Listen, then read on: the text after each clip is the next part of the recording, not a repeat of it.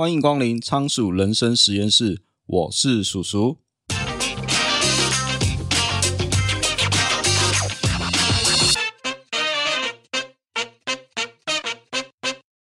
最近有一篇新闻让我印象深刻啊，主要是说桃园平镇有间便利商店，客户和店员发生口角，两个人在店内互相飙骂，这店员啊气得把制服脱掉，想跟富人拼个输赢。那争执的原因居然是为了一张收执联没有盖到章，双方你来我往，谁也不让谁。那这篇新闻的感想，我不是想讨论就是谁的 EQ 高或低啊。而是人为什么老是为为了一些小小的事情爆发冲突呢？很多人平常都看起来好好的，可是遇到压力的时候，怎么感觉理智线特别容易断？不是大声咆哮，就是准备吵架。不知道大家有没有发现，最常出现这种状况是什么时候？当你感觉疲累、忙碌的时候，如果这时候出现一个压力，就很容易引爆你的负面情绪。特别是服务业需要第一线面对客户。不管是顾客的抱怨或者是压力，如果我们有一个方法可以有效的协助员工面对压力，那该有多好呢？其实这个方法说来简单啊，也就是建立好习惯。为什么建立好习惯就可以面对压力呢？那今天想要介绍的书叫做《我们为什么这样生活，那样工作》，作者查尔斯·杜希格是《纽约时报》的记者，他曾获得普利兹奖肯定。那这本书解释了习惯对人的影响力，为什么我们平常有种种习惯，以及要怎样无痛改变我们的习惯。以下分成四个部分来介绍。第一个部分是我们的大脑内建的城市模组，第二个部分是习惯回路是如何运作的，第三部分是介绍习惯的威力，第四个部分教我们如何改变习惯。首先，我们先从第一个部分——大脑内建程式模组来说起。在靠近我们头颅的正中央，有一个高尔夫球大小的组织，叫做基底核。在鱼类、爬虫类、哺乳类的大脑里面，都可以找到类似的组织。那这个组织有什么作用呢？科学家发现，基底核受伤的动物，行为能力就会出现问题，例如学不会怎么走出迷宫，或者记不住打开食物容器的方式。于是，科学家便设计了一组实验，来观察老鼠跑迷宫的脑部状态。实验发现啊，当老鼠进入到新迷宫的时候，脑部的基底核会变得非常活跃。监控老鼠的大脑活动发现，老鼠跑直线、左转、右转等等的行为，都要依赖基底核来运作。不过，当老鼠越来越熟悉迷宫之后，通关的速度就会变得越来越快。在它们越来越熟悉并且习惯路径之后，每只老鼠啊就越来越不动脑去思考啊。这有点像电脑程式。把大量的程式码做成执行档或者是模组，需要特定功能的时候，电脑自动执行程式就好，你不用再重新编写程式码。大脑也是一样啊，当老鼠进入到新迷宫的时候，任何的行为与动作，就像告诉大脑要写什么程式码。等通关的路线确定之后，大脑就会将这些动作转变成下意识的习惯动作，因为所有的活动都会消耗大脑的热量。如果是下意识自己动作，这样就可以有效减少大脑能量的消耗。那接着第二个部分，我们来谈谈习惯回路是如何运作的。首先，人之所以会产生习惯，就是因为大脑不想太操劳嘛，会尽量将所有重复的动作变成是自动化的习惯。我们大脑内建的程式啊，分成三个部分：提示、惯性行为跟奖励。提示你可以想象就是有一个开关啊，告诉大脑什么时候可以进入自动化模式。并指定要使用哪一种惯性行为，那执行这个行为之后会得到奖励。对大脑来说，习惯没有好坏之分，其实就是一个程式码，都是被提示的讯号或者是奖励给唤醒的一个惯性行为。举例来说，当你感觉到肚子饿，或者是看到电视上吃美食的广告，这就是一个明显的提示，于是你就会跑去买东西来吃，因为这就是被唤醒的习惯。最后血糖上升，产生饱足感，心情觉得愉悦。这个就是奖励。人无时无刻都是由下意识的习惯所驱动，那这个习惯回路，也就是促使人们产生行动的关键。少了习惯回路，生活中的大大小小所有的事情，你都要进行思考，那你的脑袋一定会忙到宕机啊。那接着我们就聊聊第三个部分：习惯的威力。你知道吗？厂商啊，为什么要收集所有人的个资吗？因为啊，掌握了你的消费习惯，就可以控制你之后的消费。书中有提到一个例子，还蛮有趣的，就是要如何预测客户怀孕了呢？首先啊，你觉得什么人钱最好赚呢？就是小孩的钱最好赚嘛。对新手爸妈或是家里有新生儿诞生的时候啊，什么尿布啊、奶粉啊、湿纸巾都要买嘛。那特别是这种时候啊。因为新生儿出生，所以大家一定会手忙脚乱。那新手爸妈购物的时候就不会货比三家，因为脑袋只想着要赶快把东西买齐。那有时候会顺便就连日常的生活用品一起买嘛。不过对厂商来说啊，那要怎么提前知道顾客有没有怀孕呢？这样就可以提早寄送折价券给那些潜在的客户，当他们有需要的时候，看到折价券就有比较高的机会来消费嘛。那美国零售商塔吉特是这样做的啊。他们内部有一个客户的资料库，这个资料库会记录每个人的消费清单，后台有大数据分析客户的消费习惯。其实大部分的人啊，消费习惯都差不多。不过，当人生出现重大转折的时候，这个消费习惯就会出现改变。像是刚刚提到嘛，新生儿诞生就是一个例子。你平常不买尿布的人，突然要持续购买，后台可能就会推测说，你家可能是有新成员报到了。那另外像是怀孕的妇女啊，那购物模式其实也很好预测。很多人都会买乳液，当后台数据发现顾客啊开始购买一些大量无香味的乳液，或者又开始购买一些什么叶酸啊、维他命啊，那这时候厂商可能甚至可以推估你的预产期大概是什么时候哦，因为它可以从你的消费习惯去推测嘛。那说到这里啊，其实 Google 的广告行销其实也差不多的方式啊。演算法会记录你上网的资讯，比如说你都是在看保养品的资讯，等你在看别的网页的时候，Google 广告就跳出一些相关的保养品的广告讯息给你看嘛。那另外这边想提一件事情啊，就是人的意志力其实是有上限的。你一定会想问啊，这跟习惯有什么关系？先解释一下为什么人的意志力会有上限。一九九九年，社会心理学家罗伊·鲍麦斯特进行一项研究。测试受试者抗拒美食诱惑时，意志力会受到什么影响？实验让受试者待在一间充满巧克力饼干香气的房间，有的人可以吃到巧克力饼干，有的人只能吃生萝卜。吃生萝卜的组别显然会很不开心嘛，一脸写着“我很想吃巧克力，但是就是不能吃”。当每个人都吃完自己手上的食物之后，接着请他们来解题。实验结果出炉，吃巧克力的人。比被迫吃生萝卜的人多了一倍的时间来解题。很明显的，如果受试者一开始就需要消耗意志力来抵抗巧克力的诱惑，后面就没有足够的毅力或耐心坚持下去了。这个实验告诉我们，意志力啊、决心或者是毅力这些需要自制的力量，其实会耗损的。所以，人的意志力其实是有上限的。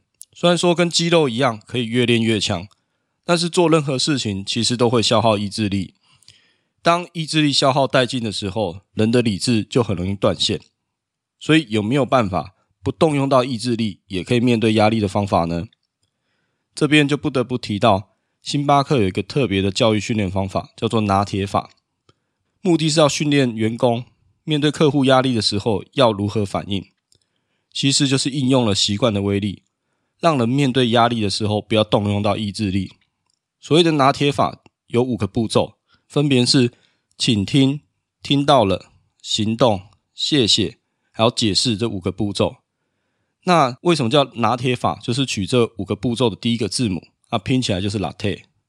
简单来说，我们倾听客户的声音，并且表示我们听到了他们的抱怨，接着采取行动解决问题。我们谢谢客户的意见，然后解释为什么会发生这个问题。那主管要做的事情就是角色扮演，请员工实际演练。例如，现在请你花几分钟的时间写下一个处理愤怒顾客的计划，记得要拿铁法。然后我们来角色扮演一下。星巴克的训练手册里面有许多空白页，员工可以利用拿铁法写下自己的应变计划。当遇到特殊情形时，应该要怎么应对啊？那他们可以不断的演练这些计划，一遍又一遍的练习。直到他们不用思考就可以立即反应，因为工作一定会消耗意志力。如果把需要消耗意志力的工作又转变成下意识的习惯，那员工就可以更游刃有余来面对客户。所以，面对压力最好的方法就是提前写好你的对策，反复练习，成为下意识的习惯为止。所以，回到一开始讲到的新闻啊，服务业一定都有压力啦。应该说，任何人都有压力。要避免理智线断线的方法，真的可以试试看这个拿铁法哦。我自己应用过后，就是面对冲突的时候，会比较容易心平气和去沟通。那我是觉得这方法还不错。那最后我们要来谈谈，要如何改变我们的习惯呢？首先啊，你想要改变人的习惯，这是难如登天啊，因为人会打从心底抗拒改变。这时候应该要怎么做呢？首先，我们先回到习惯回路。哦，那刚提到建立习惯回路有三个步骤嘛，就是第一个是提示，第二个是行为，第三个是奖励。如果你今天想要说服一个人接受新的行为模式，比较容易的做法就是让开头的提示与结尾的奖励是保持原状或者是对方熟悉的模式。这是因为人有一个惯性啊，叫做最适新鲜感。简单来说，就是人喜欢既熟悉又带一点小改变的感觉。它其实就是所谓的有点熟悉又不会太熟悉啊。举漫威的电影当做例子来说好了，漫威的电影啊都非常公式化，所以为了引进新奇的元素，漫威常常会找一些专长在超级英雄电影之外的导演，那偶尔会加一些外行人啊，因为这样可以对固有的公式做出一定的程度调整。像是漫威电影《永恒族》就找来金球奖最佳导演赵婷来指导，用不一样的观点。来诠释超级英雄电影。那回到改变习惯回路上，我们要怎样保持最适新鲜感呢？以减肥来举例啊，当你肚子饿的时候，就是提示嘛，告诉我们想要吃饱，也就是我们的奖励。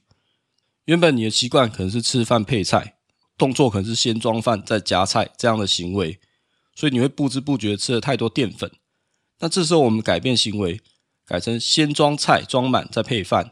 这样你就可以减少淀粉的摄取量，拉高膳食纤维的摄取量。简单来说，就是你必须要让提示跟奖励都要维持原状，但是你加入新的惯性行为，让新的行为有点熟悉又不会太熟悉，这样人会比较容易接受。接着书中有提到，今天如果你想要改变习惯，有四个步骤给大家参考。首先，第一个步骤是你先找出你的惯性行为。那什么叫惯性行为啊？其实就是你想要改变的行动或者是行为嘛。比如说，你今天下午工作告一段落的时候，你会去买个零食，找同事聊天，然后把零食吃掉。可是吃零食会让你的体重居高不下，所以你想要戒掉这个坏习惯。不过重点来了，这个惯性行为的提示到底是什么啊？是肚子饿了吗？还是无聊、血糖低？还是你在做下一个工作之前需要先休息一下？第二个步骤是筛选提示，因为在习惯回路当中，你开头一定会出现某个提示，你才会行动嘛。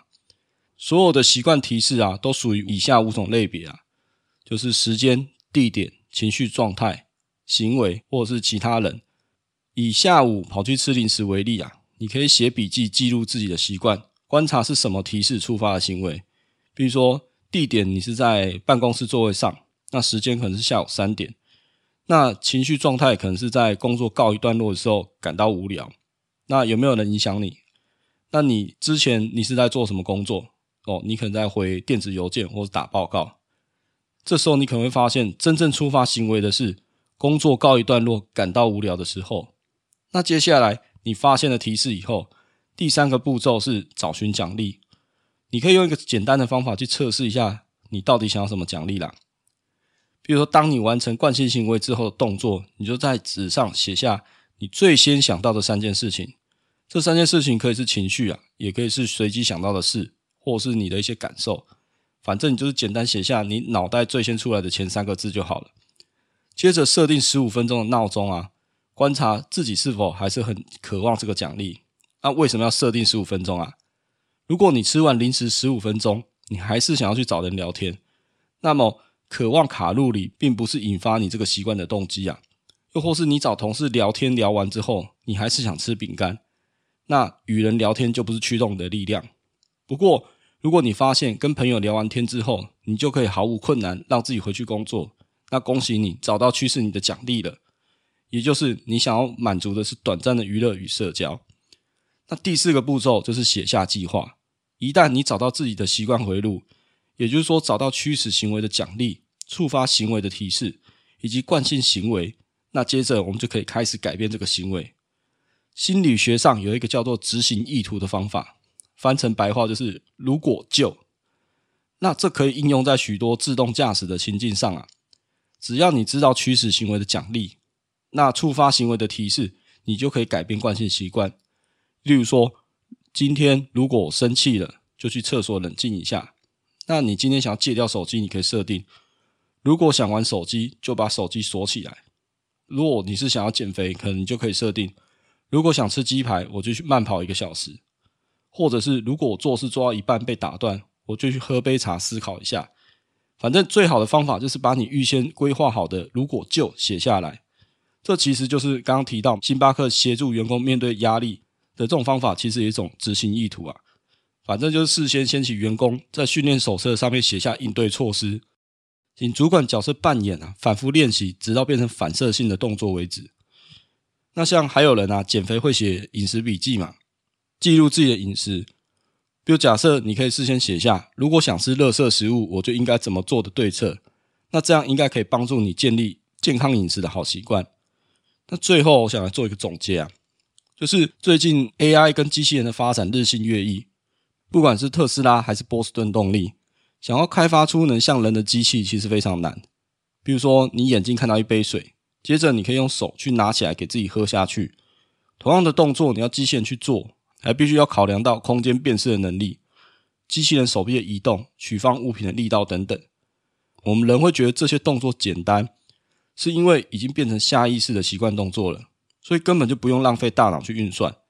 换作是机器人就不一样了，每个动作你都需要电脑晶片去运算嘛，所以开发人形机器哦，真的没有这么简单啊。不过也许哪天会出特定的 AI 晶片给机器人使用，就像人类把特定动作变成习惯。并不需要动用到机器人电脑的算力。当然，这边要提到就是习惯对我们的生活真的影响非常大，大到影响国家、社会，小到影响个人。那习惯回路分成提示、惯性行为跟奖励三个部分。那对于大脑来说，其实习惯没有分好坏啊。所以今天你想要扭转自己的习惯，请记住啊，人类是喜欢有点熟悉又有点不太熟悉的东西。所以改变习惯的时候，记得。提示跟奖励不要变动，只要改变行为就好。那书中有一句话，我觉得说还蛮好的。他说：“建立习惯其实就像一张纸或一件衣服，一旦被折过以后，之后就容易折成同样的样子。如果你能养成习惯，那这个改变一定就会成真。这就是习惯的真正力量。那最后想要问大家，就是你有没有什么习惯是想要改变的呢？如果有，你是怎么改变的？欢迎大家分享自己的看法哦。”最后，节目进入了尾声。那这里来推广一个公益活动，就是让阅读帮助自己，也帮助他人。台湾展臂阅读协会是一群热血的医疗人员，想要推广儿童阅读、亲子共读、偏向外展服务，让弱势家庭有平等阅读与医疗的机会。